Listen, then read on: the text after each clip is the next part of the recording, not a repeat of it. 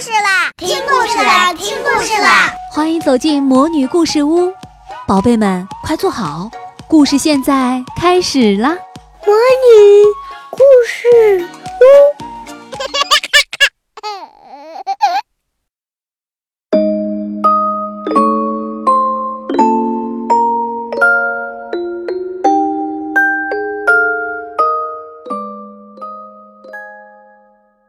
亲爱的小朋友们，你们好，我是你们的海海姐姐。今天我要给大家带来的故事是安徒生童话里的《坚定的锡兵》。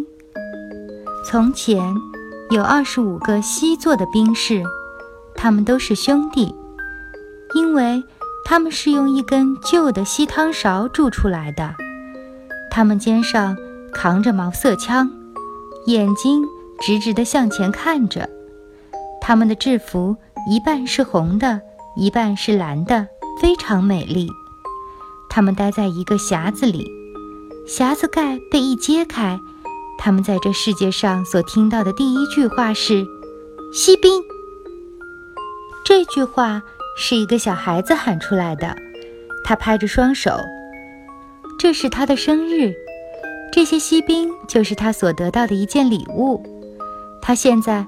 把这些锡兵摆在桌子上，每个兵都是一模一样的，只有一个稍微有点不同，它只有一条腿，因为它是最后铸出的，锡不够用了，但是它仍然能够用一条腿坚定地站着，跟别人用两条腿站着没有两样，而且。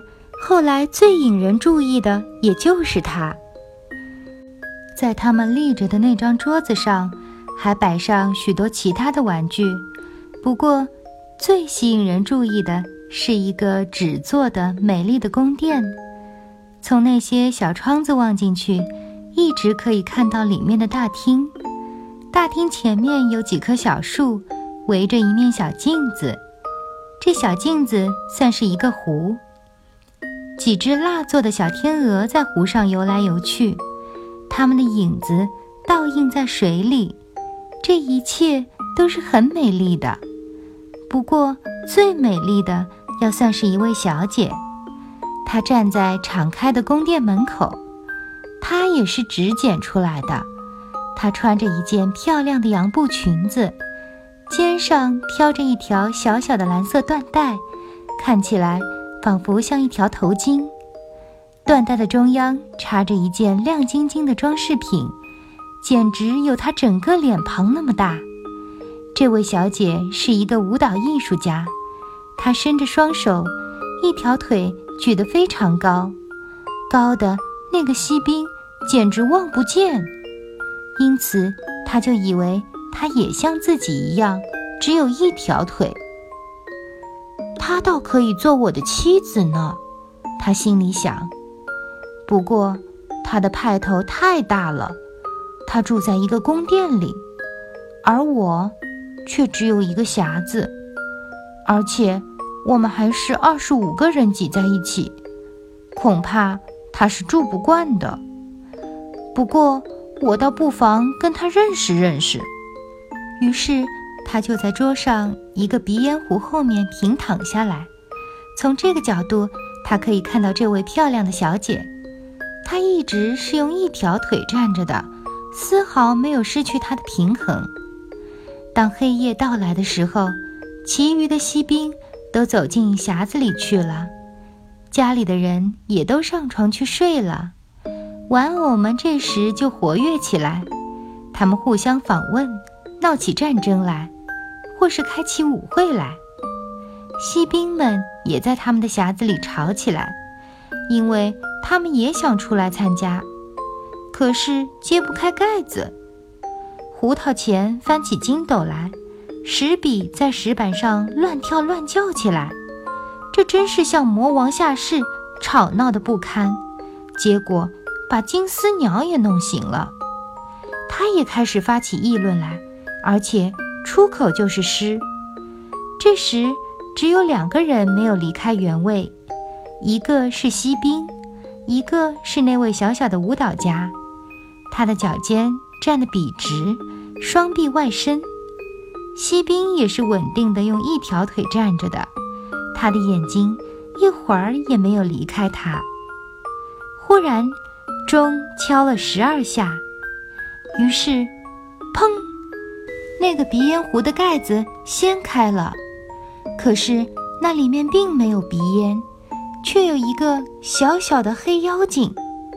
这鼻烟壶原来是一个伪装。西丘吧。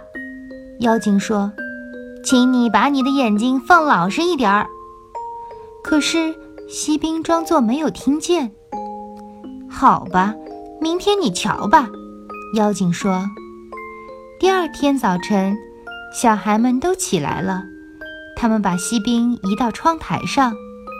不知是那妖精在搞鬼呢，还是一阵阴风在作怪，窗忽然开了。锡兵就从三楼一个倒栽葱跌到地上，这一跤真是跌得可怕万分。他的腿直翘起来，他倒立在他的钢盔中，他的刺刀插在街上的铺石缝里。保姆和那个小孩立刻下楼来寻找他，虽然他们几乎踩着了他的身体，可是他们仍然没有发现他。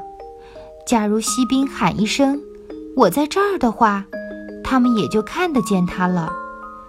不过，他觉得自己既然穿着军服，高声大叫是不合礼节的。现在天空开始下雨了，雨点越下越密，最后简直是大雨倾盆了。雨停了以后，有两个野孩子在这儿走过，你瞧。一个孩子说：“这儿躺着一个锡兵，我们让他去航行一番吧。”他们用一张报纸折了一条船，把锡兵放在里面。锡兵就这么沿着水沟顺流而下。这两个孩子在岸上跟着他跑，拍着手。天哪，沟里掀起了一股多么大的浪涛啊！这是一股。多么大的激流啊！下过一场大雨，毕竟不同。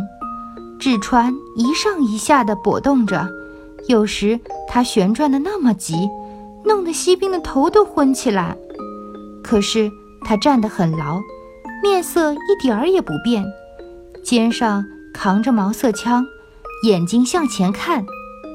忽然，这船流进一条很长很宽的下水道里去了。四周一片漆黑，仿佛他又回到他的匣子里去了。我倒要看看，究竟会流到什么地方去。他想。对了对了，这是那个妖精在捣鬼。啊，假如那位小姐坐在船里的话，就是再加倍的黑暗，我也不在乎。这时，一只住在下水道里的大耗子来了。你有通行证吗？耗子问。把你的通行证拿出来。可是锡兵一句话也不回答，只是把自己手里的毛瑟枪握得更紧。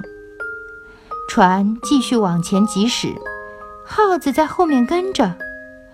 乖乖，请看他那副张牙舞爪的样子。他对干草和木头碎片喊着：“抓住他！抓住他！”他没有缴过路钱，他没有交出通行证来看。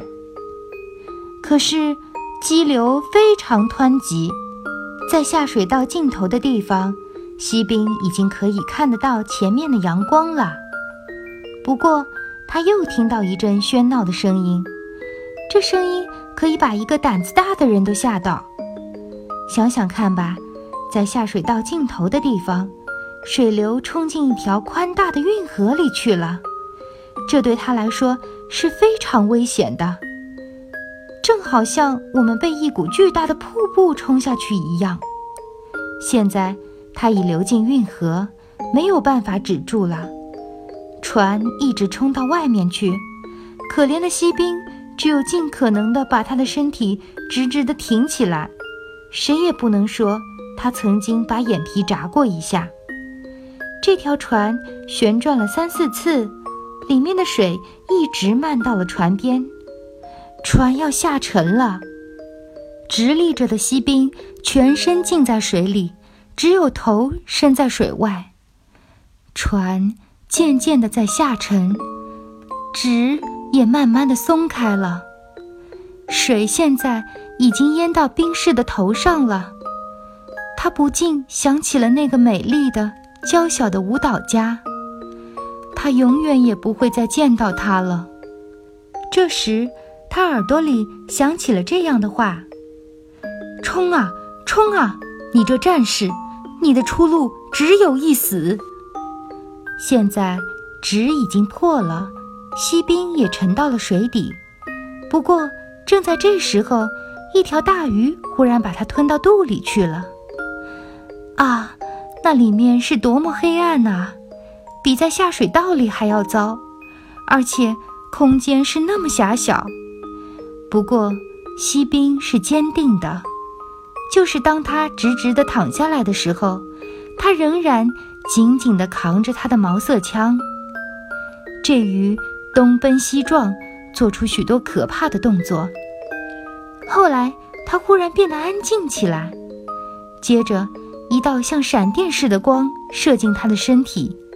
阳光照得很亮，这时有一个人在大声叫喊：“锡兵！”原来这条鱼已经被捉住，送到市场里卖掉，带进厨房里。女仆用一把大刀把它剖开了，她用两个手指把锡兵拦腰掐住，拿到客厅里来，在这儿。大家都要看看这位在鱼腹里做了一番旅行的了不起的人物。不过，锡兵一点儿也没有显出骄傲的神气。他们把它放在桌子上，在这儿，嗨，世界上不可思议的事情也真多。锡兵发现自己又来到了他以前的那个房间，他看到以前的那些小孩儿。他看到桌上以前的那些玩具，他看到那座美丽的宫殿和那位可爱的、娇小的舞蹈家。他仍然用一条腿站着，他的另一条腿仍然是高高的翘在空中。他也是一样坚定啊！他的精神使锡兵很受感动，他简直要流出吸眼泪来了。但是他不能这样做。他望着他，他也望着他，但是他们没有说一句话。正在这时候，有一个小孩子拿起锡兵来，把他一股劲儿扔进火炉里去了。他没有说明任何理由。这当然又是鼻烟壶里的那个小妖精在捣鬼。锡兵站在那儿，全身亮起来了，感到自己身上。一股可怕的热气。不过，这热气究竟是从火里发出来的呢，还是从他的爱情中发出来的呢？他完全不知道。他的一切光彩现在都没有了。这是他在旅途中失去的呢，还是由于悲愁的结果？谁也说不出来。他望着那位娇小的姑娘，而她也在望着他。他觉得他的身体在慢慢的融化，但是他仍然扛着枪，坚定地站着不动。这时，门忽然开了，一阵风闯进来，吹起这位小姐。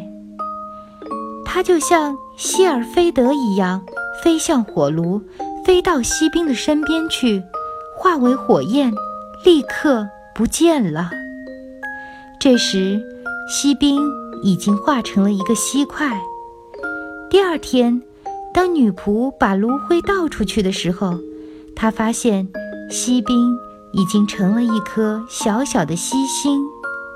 可是，那位舞蹈家留下来的只是那颗亮晶晶的装饰品，现在已经烧得像一块黑炭了。好了，亲爱的小朋友们，今天。我们的故事就讲到这里，我们下次再见。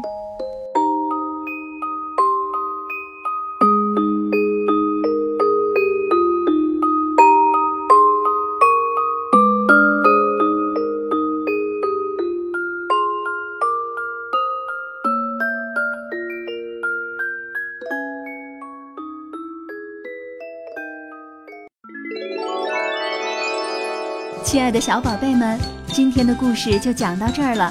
想听更多的好故事，欢迎你在微信公众号上搜索“魔女故事屋”，加关注来和我们做朋友。这里有更多的好故事等着你哦。我们下期再见。